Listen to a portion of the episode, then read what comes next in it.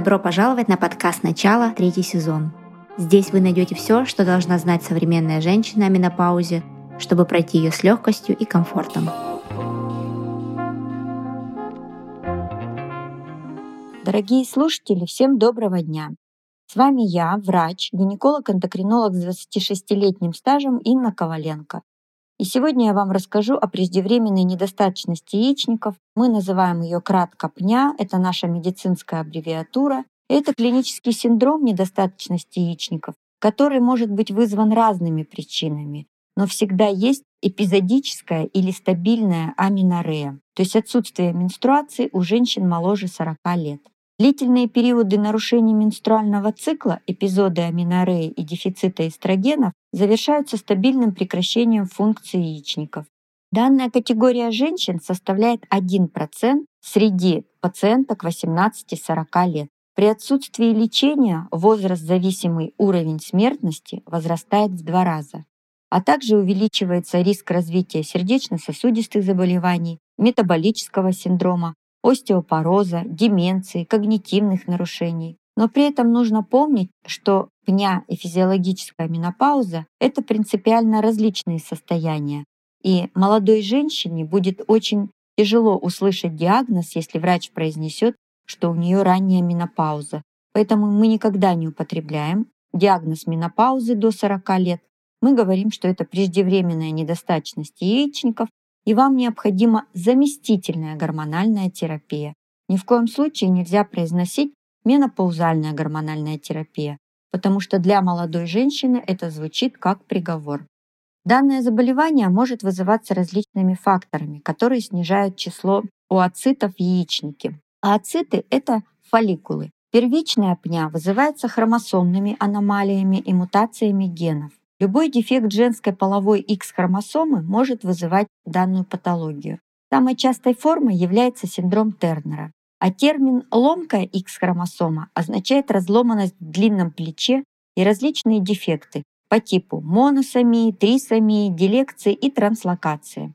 Вторичная пня намного больше существует, потому что все большее количество женщин выживает после перенесенных в детстве злокачественных опухолей или козов.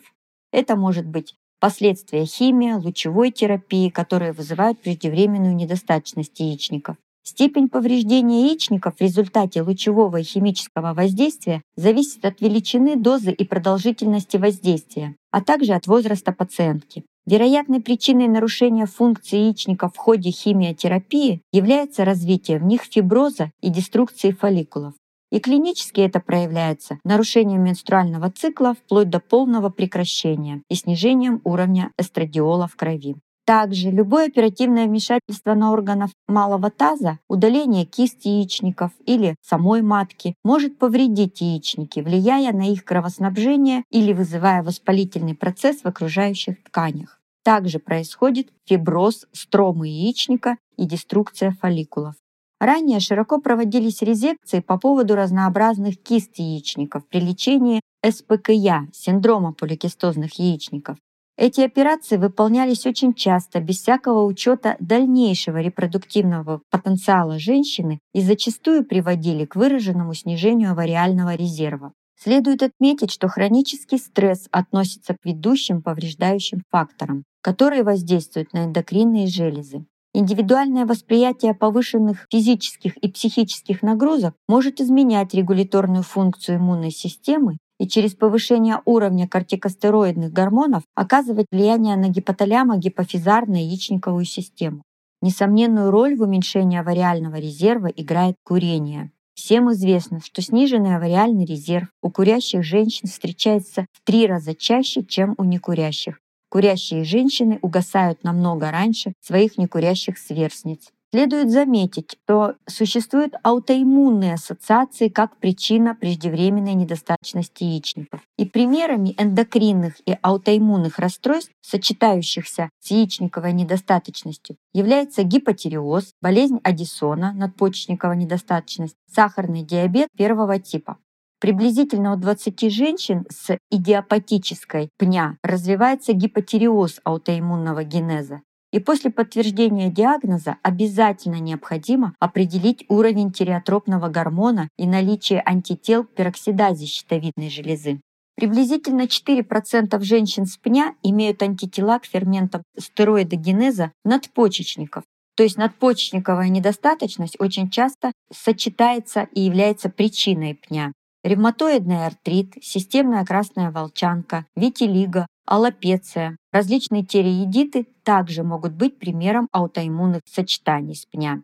Первым субъективным симптомом яичниковой недостаточности, как упоминалось ранее, является аминорея, отсутствие менструации. Конечно же, есть много причин прекращения менструации. Это та же беременность, потеря веса, многие гормональные нарушения, но яичниковая недостаточность – это единственная причина аминореи, которая сопровождается подъемом уровней лютеинизирующего гормона, фолликулостимулирующего и снижением эстрадиола. Кроме аминореи, снижение уровня эстрогена в крови ведет к таким симптомам, как приливы жара, изменение настроения, сухость во влагалище. И эти симптомы не специфичны для молодой женщины. А если мы посмотрим на международный регистр, там выделены интересные факты. Регулярный цикл имели 84% женщин. Стресс в анамнезе отмечали 46%. Семейная история пня была у 29%, то есть их мамы, родные сестры имели раннюю менопаузу или преждевременную недостаточность яичников, то есть они были молодыми женщинами, когда потеряли менструальную функцию. Интересно, что у 26% были беременности, но только у некоторых из них беременности закончились родами. Также из данного регистра видно, что приливами страдали 60% молодых женщин, а прибавка в весе составляла 51%. Бесплодие было 80%. Сегодня мы с вами обговорили причины и клинику преждевременной недостаточности. Продолжение следует. Я всем желаю здоровья и хорошего дня.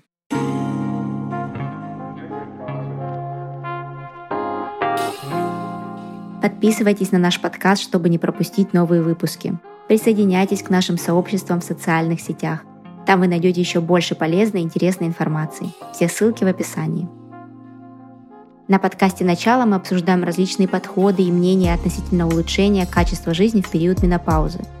Перед применением любых услышанных рекомендаций обязательно проконсультируйтесь со своим лечащим врачом. Будьте здоровы!